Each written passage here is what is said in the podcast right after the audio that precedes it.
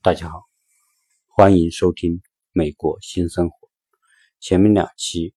我们谈到过，美国政府的小政府，也就是说，美国政府的机构，它的规模和官员的数量都是很少的，以此来控制政府机构消耗纳税人的资源。同时，我们也谈到美国政府官员的行为方式，通过中国驻旧金山总领事馆的总领事，他所接触的美国官员，所感受到美国官员的行为做事风格。那么，美国政府官员总体给他的印象就是廉洁、抠门，不敢乱花钱，不管做违法的事情。也就是说，奉公守法这一块，美国政府的官员啊是做的比较到位的。当然，这里面比较到位是总体的这种官员在遵守法治方面是做的很好。当然，个别你说有没有啊？个别的腐败那是一定有的，因为腐败在全世界都是一个难题，只是说有些国家做的好一点，有些国家做的差一点。那么讲到美国，这是美国的好的方面呢，也就是说政府官员。比较廉洁，那么很多的国内的朋友也就想知道，美国这么一个资本主义国家，腐朽的资本主义国家，如何能把他的政府官员的管理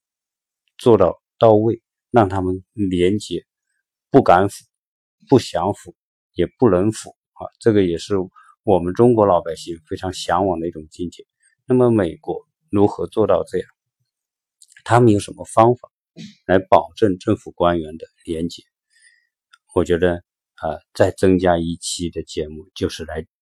来跟大家来说明美国如何它的体制上可以做到防止官员腐败。那么在讲到这个的时候呢，用谁的话来来介绍和说明美国政府的反腐是有效果的？我想借助一篇文章，这篇文章是。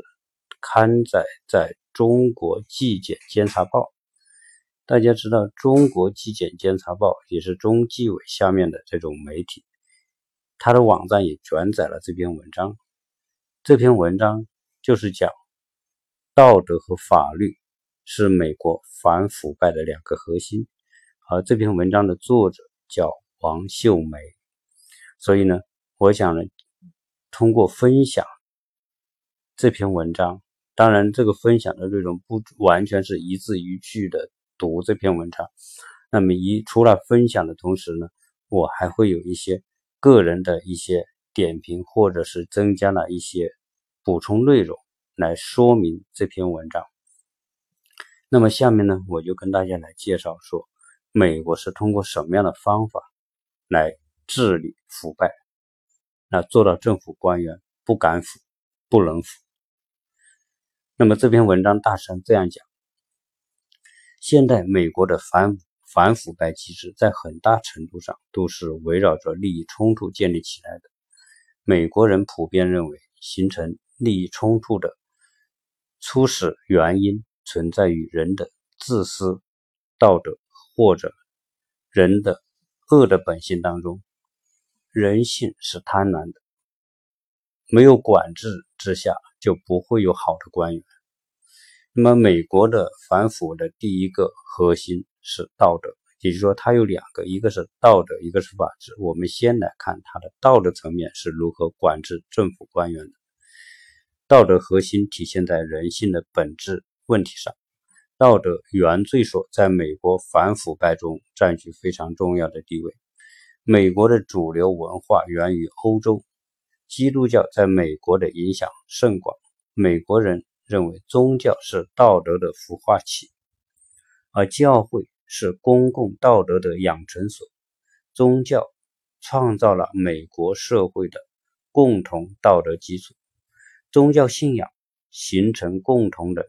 人们的道德和行为准则，对其信仰的东西怀有敬畏之心。以此相适应，美国的反腐败体系将道德标准看作是反腐败的主要措施之一，主要关注的是事先预防，而不是事后惩罚，如同人的健康，预防疾病重于治疗疾病一样。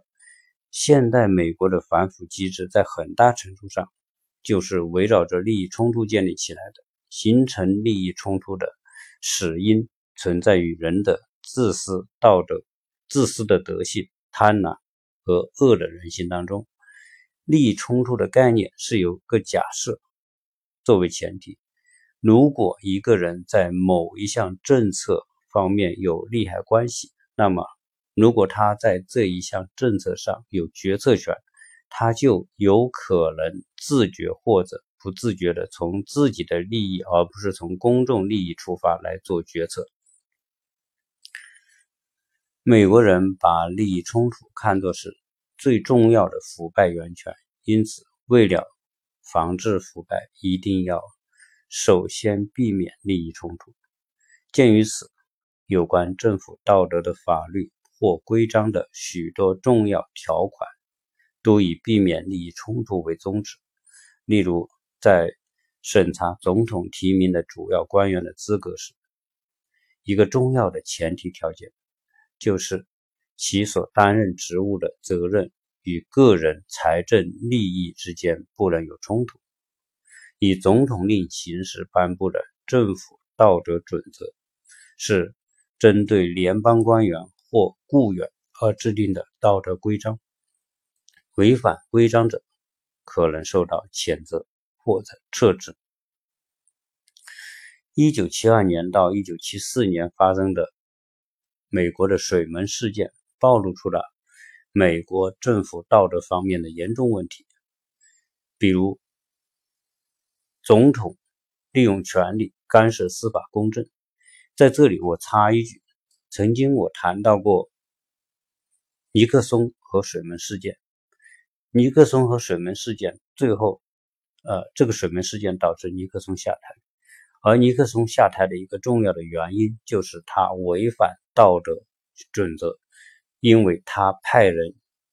他的下面的人派人去他的竞选对手的总部安装窃听器，同时这个事情发生之后。他极力掩盖事情真相，甚至说利用他的总统特权来阻挠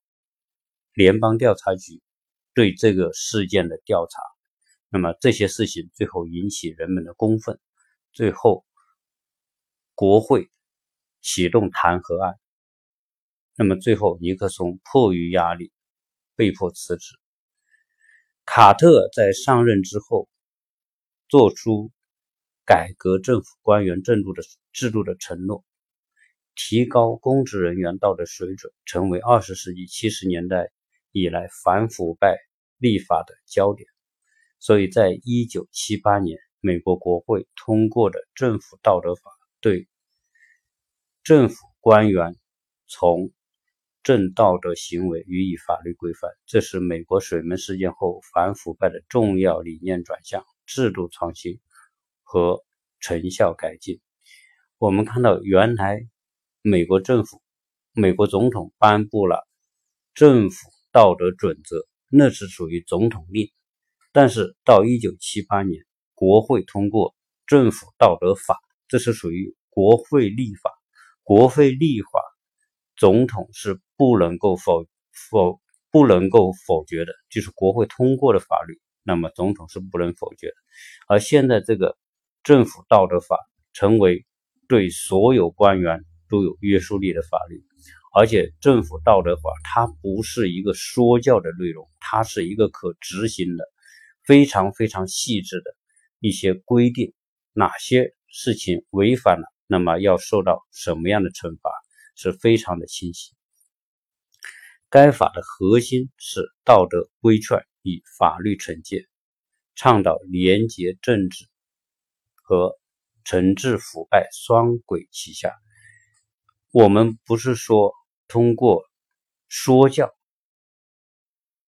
来预防腐败，而是有严厉的法律惩戒，使得道德规范不再仅仅依靠本人的信念和觉悟来维持，而是通过国家法律的强制性和权威性来保证，发挥着反腐倡廉的独特优势。在此之后，美国不断修改和完善其政府道德法，最终使得该法成为美国反腐败法律体系中最为重要的一法，并在地方和各级政府中具体落实和执行。美国注重违反从政道德行为的依法惩治，在诸多法律规范中，都将违反道德。违反从政道德的行为规定定为刑事犯罪，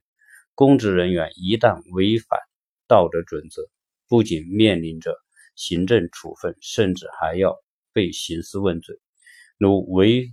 违反离职后从业限制的行为，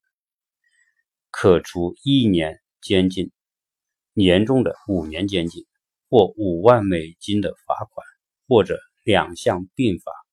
从白宫到各级政府都设立有道德委员会或者办公室，专门负责监督或查处官员的违法和腐败问题。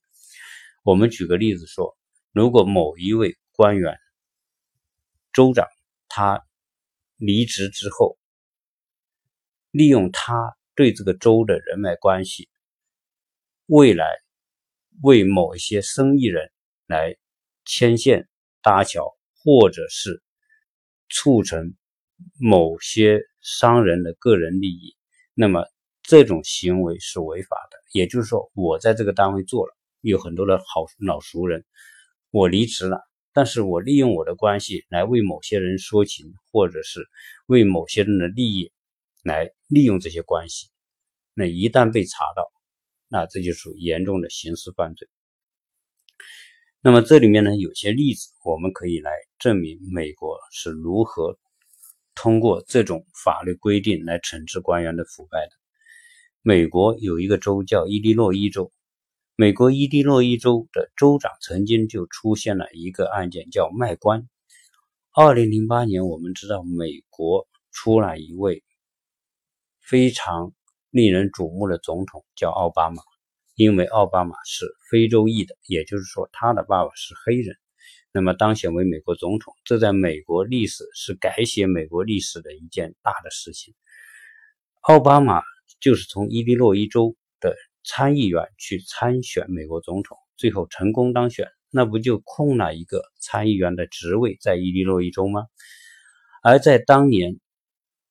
不是属于州参议员的改选的年份。那么这个空缺的岗位怎么来补呢？可以由州长来指定一个人来担任这个州的参议员。大家知道，州参议院参议员是一位是一个非常重要的岗位，很多人都想做，而且参议员的任期比众议院众议员是要长的。所以这一位州长，这个州长叫罗德。布拉格耶维奇，一听这个名字就知道这个人可能是来自于东欧的或者苏联的，他的他的祖先。那么这位州长就开始想，我让谁来担任这个岗位呢？结果他就安排了一位他的熟人，而且有某一种利害利益关系的人接替了这个岗位。但是这件事情。最后，引发了在二零零八年十二月九日的凌晨，一批 FBI 的联邦特工冲到他家里，就把这个州长给抓了。抓的原因就是他被控欺诈、受贿两项罪名。联邦调查局的报告后来说，这位州长在有机会。任命一位州参议员的时候，就迫不及待地利用手中的特权来换取个人的财富，甚至妄想以参议院职位来换取入阁的机会。二零一一年，布拉格耶维奇兜售空缺的伊利诺伊州参议院议员的职位，事实成立，被判处十四年监禁，罚款两万美元。那么同时我们也知道，克林顿就是上个世纪的九十年代，克林顿担任美国总统的时间，一个最大的事情就是莱温斯基事件，也就是说，克林顿和他的白宫实习实习生叫莱温斯基的发生婚外情。那么这个事情被人举报之后，当时美国国会、美国的政这个白宫，它不是有道德办公室，都查处此事的时候，要克林顿来交代事实。但是克林顿当时在对全国的电视演说中，当面否认这个事实，就说我没有这个事情。那么，自然你作为总统当面否定这个事情，后来又被人查到，甚至查到服衣服上面的那种 DNA 检测有克林顿的 DNA。那么这个事情不是都知道吗？那么也就是说，在莱温斯基的裙子上有克林克林顿的哎精液的 DNA。那么最后这个事情就没法抵赖了。那么克林顿被迫向全国人民道歉，说他说谎。那么因为克林顿说谎，后来美国国会启动弹劾克林顿，这是在美国历史上除了尼克松之后的第二位被国会弹劾的总统。所以当时克林顿我们可以看到，他一夜之间头发都白了，那个压力是非常巨大的。好，刚才讲的呢是关于道德层面如何防腐的问题。那么，另外一个美国反腐的核心就是法治。在反腐败的问题上，美国人尤为注重法治。健全的法治和司法体系是防止和惩治腐败的重要制度核心。美国是西方国家当中较早制定防范和惩治公职人员职务犯罪专门法律法规的国家之一。在反腐败问题上，美国不相信觉悟与自律，而是重视以法、以法治和法律的规范来防止腐败，来替代我们所谓的觉悟和自律。不论是宪法还是刑法，都对防止和反对腐败行为有相应的规定。从一七八九年三月四日，美国正式通过的宪法本身就有防止和反对腐败行为的这个内容。尽管宪法没有直接反腐防腐的具体条款和文字，但是美国宪法中明确规定的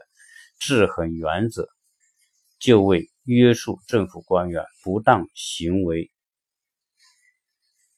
的法律机制奠定了基础，而宪法修正案中规定的一些公民权利和自由，也为人们监督政府官员的行为提供了重要的保障。美国法典刑事法卷在第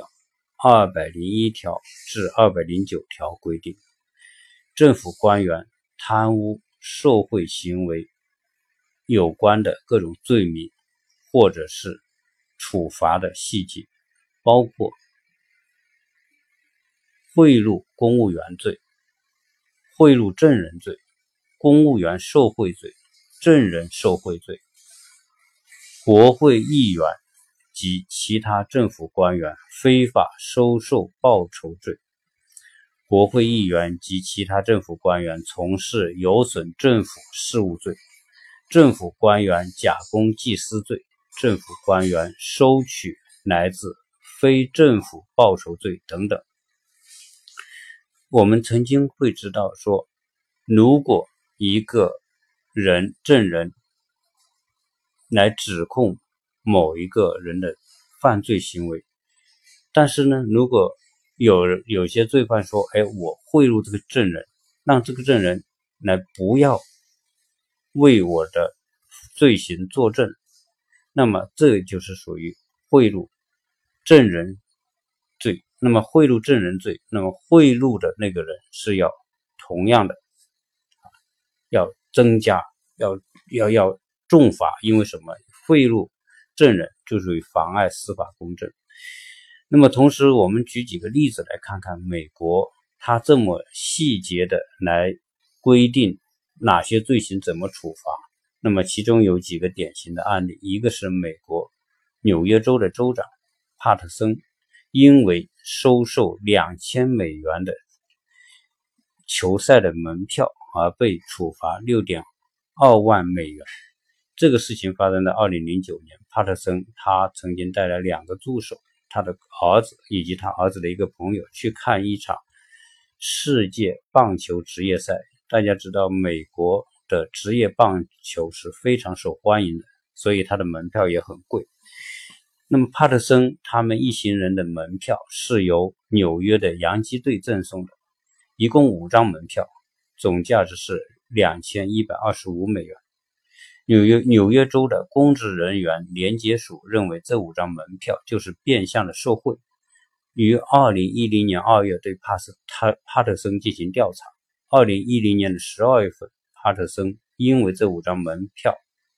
被罚六万两千一百二十五美元。另外一个美国伊利诺伊州的州长乔治·瑞安腐败案，那么这个案件呢是发生在一九九一年，当时瑞安担任伊利诺伊州的州务卿，州务卿就相当于国务卿。那个位置嘛，就是州长下面就是州务卿。一九九九年，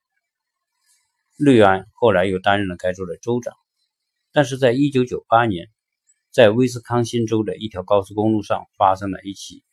交通事故，一起车祸。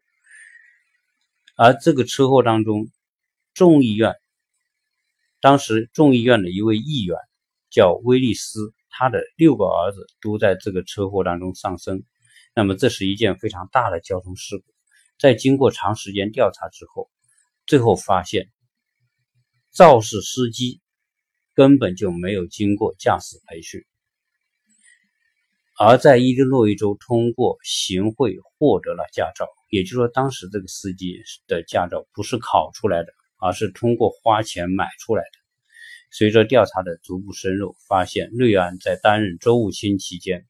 其下属的公务员班子靠出售驾照合同以及租赁大发其财。起初，州政府班子中一共有七十九人被起诉，就是因为这个交通事故，最后揭露出来的黑幕里面有七十九个人卷入其中，最后有七十六个人被定罪。瑞安也被迫放弃二零零二年的州长竞选连任。然而，在随后的调查中，进一步发现了州长瑞安本人更多的腐败行为，其中包括该州数百万美元的项目合作卖给自己的朋友，同时把竞选资金支付给自己的亲属用于个人开支，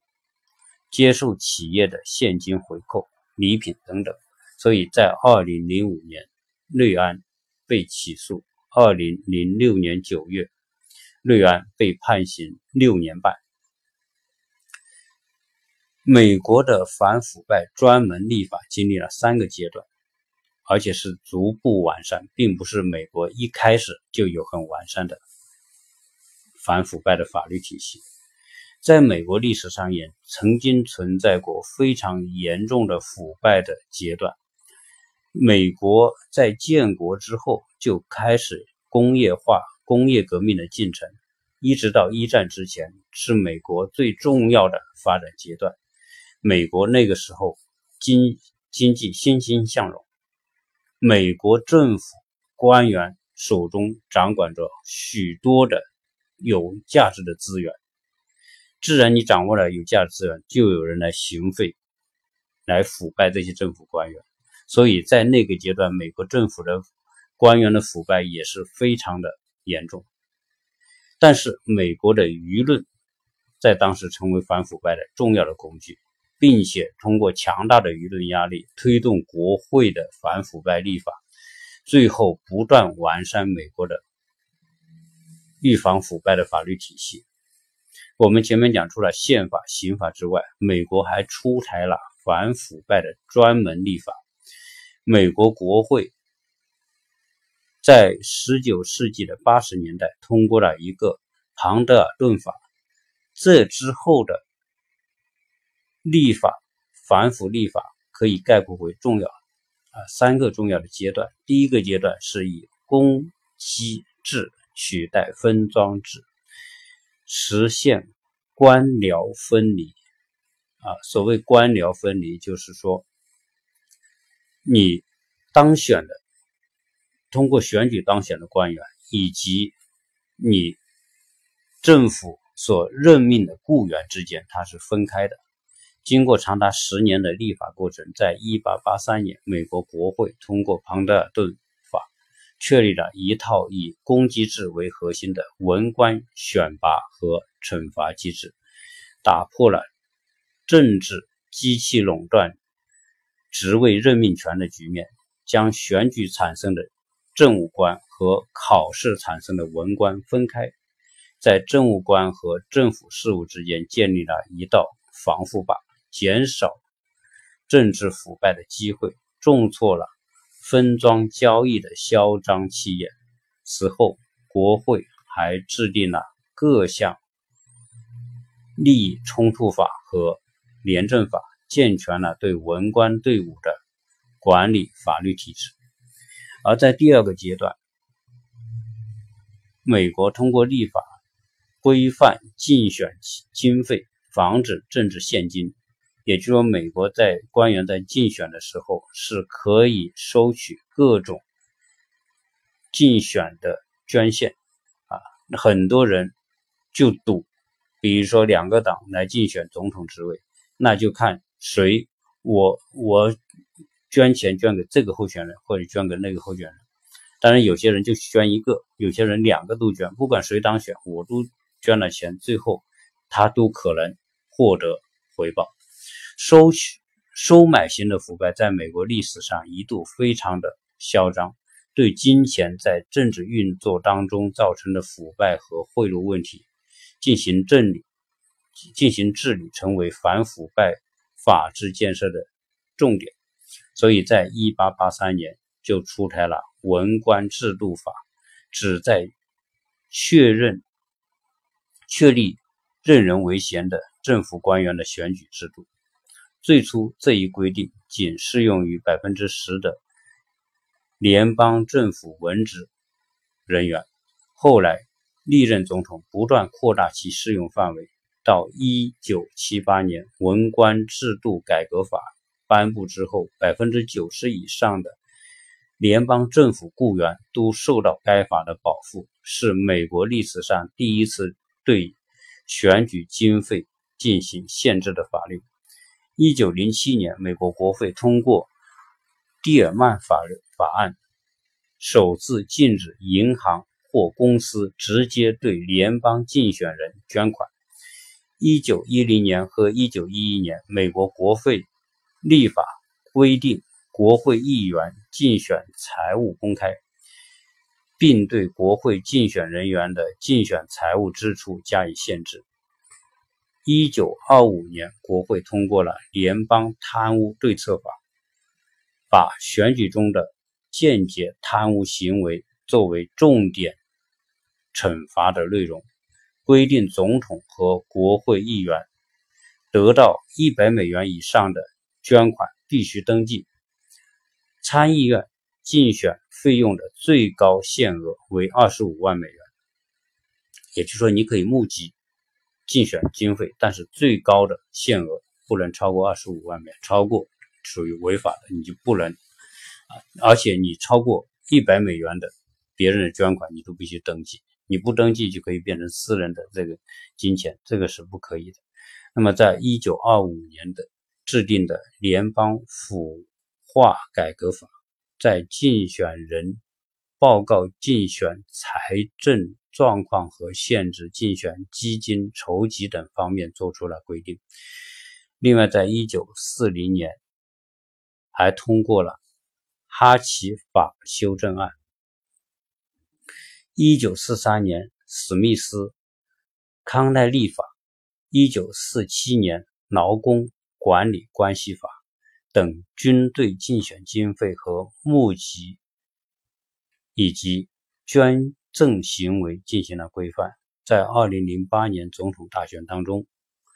拜登接受了超额的政治现金，又虚报了在选举期间搭乘私人飞机的相关费用。在2010年，美国联邦选举委员会经过调查，作出处罚决定。拜登要上缴超额收取的十万美元，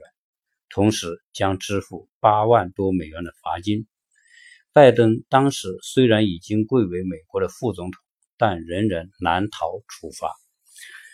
水门事件则推动了竞选财政的改革，具有里程碑的意义。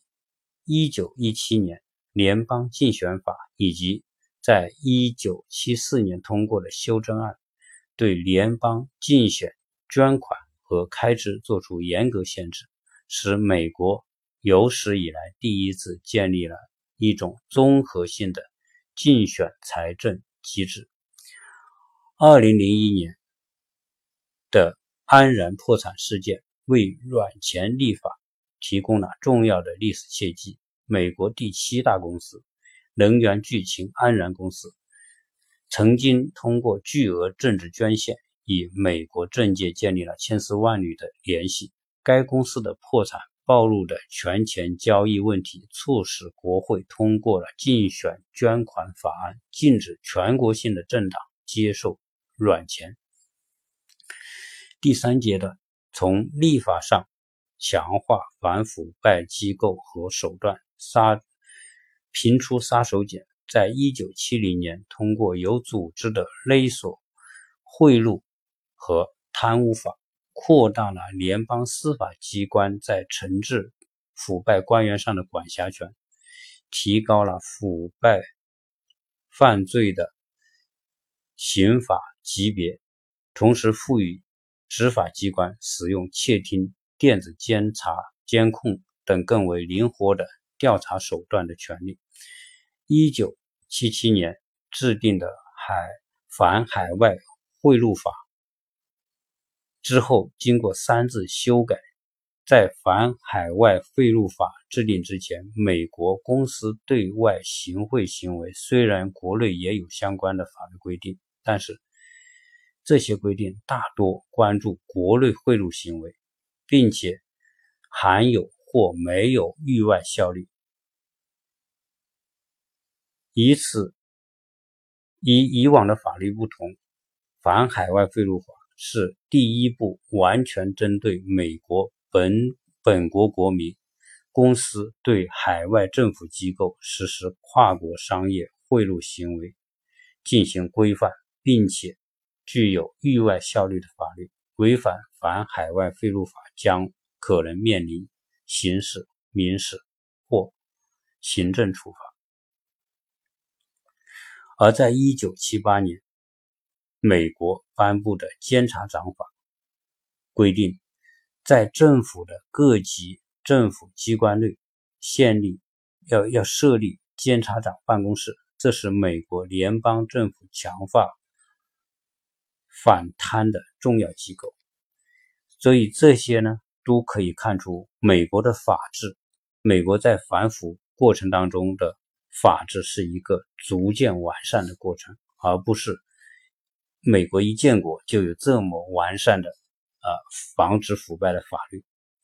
那么我我想在谈到美国反腐的过程当中，还有一个就是我曾经曾曾经提到，美国曾经有一个呃官员规范美国官员的道德行为的法律。与此同时，它还有一个美国联邦政府道德办公室。这个办公室，我们可以简单的来说明一下它是如何来发挥作用的。美国的联邦政府道德办公室的主要职责就是要管理和塑造四百万的美国联邦政府官员以及雇员的行为规范。也就是说，美国这个国家它的联邦政府机构的官员。和雇员一共有四百万，而归道德办管辖的，包括政府的一百三十多个部门，四百多万的政府雇员，包括哪些呢？其中就包括美国的总统、副总统、各部的部长。其中，道德办一年一度的三十多万联邦官员财产的审核，也被视为对官员的廉政测试。道德办的核心任务，即是防止行政部门的利益冲突。所谓利益冲突，就是官员或者被提名的官员在公共责任。以其私人利益与活动之间的实际上或潜在的冲突。那么，美国的这个道德政府道德办公室是在三十多年之前，当时水门事件爆发之后，引发美国上下关于政府道德的大讨论，最终通过国家立法健全国家廉政法律体系。以规范公职人员从政行为，并设立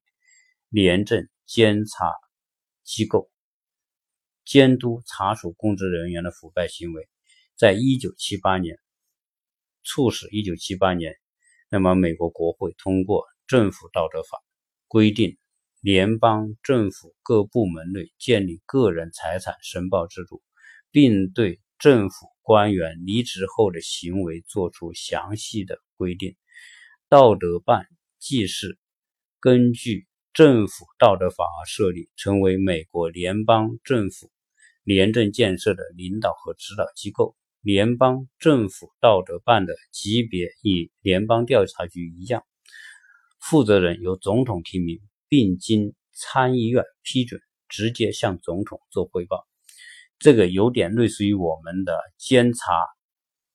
局或者监察部。那我们在讲美国的这个官员的财产申报啊，是一个非常重要的反腐行为。当然，美国的财产申报是公共选举出来的，就是美国的选民选举出来的各级官员。我们说的总统是选的，参议院和参议员和众议员是选的。那么。各州的州长、各市的市长，这些都是属于通过竞选来产生的官员。这些官员是需要申报个人资产的，所以我们这里讲到，美国需要申报的、申报个人资产的官员有三十多万。那么，呃，也就是说，这些都是通过选举产生的。那么，通过今天我们对美国政府，它是如何？来预防腐败，预防官员腐败，它是一整套严格的立法。所以，呃，这个文章就是说刊登在中纪委的这篇文章，大体上可以回答我们所关注的美国是如何来防止官员的腐败，它有一些什么样的措施。可以看到，美国的廉政建设，官员的廉政建设是经历了一个一百多年的。漫长过程，甚至从美国的建国、美国的宪法通过那一刻起，美国就开始了廉政的建设。所以整个过程，甚至是贯穿美国建国到现在的整个过程啊。那么，即便如此，还是有官员会暴露出一些腐败的行为。所以。这个腐败是一个全球性的难题，也是一个世纪性的难题。关键是看我们用什么样的方式来规范，真正的做到把权力关进制度的笼子。好，这一期就聊到这里，谢谢大家收听。